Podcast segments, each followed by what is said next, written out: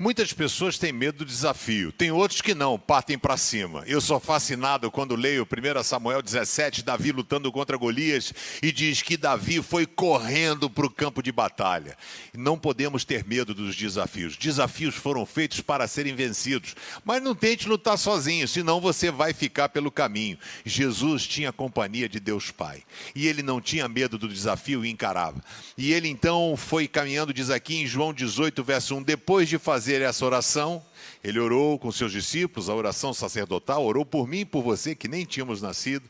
Depois de fazer essa oração, Jesus saiu com os discípulos e foi para o outro lado do riacho de Cedron. Sabe para onde ele foi? Ele foi para o Getsemane para ser traído e entregue por Judas Iscariotes. Jesus caminhou na direção da cruz porque ele não tinha medo dos desafios. E ele que venceu os desafios está junto contigo para ajudar você a vencer.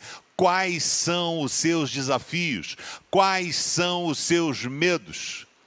Não tem, não fique pelo caminho. Avance, creia que o Senhor é contigo. Ele venceu e ele ajudará você a ser um grande vencedor. Valeu? Se inscreve no canal Pense, dá um joinha e compartilhe o vídeo com seus amigos.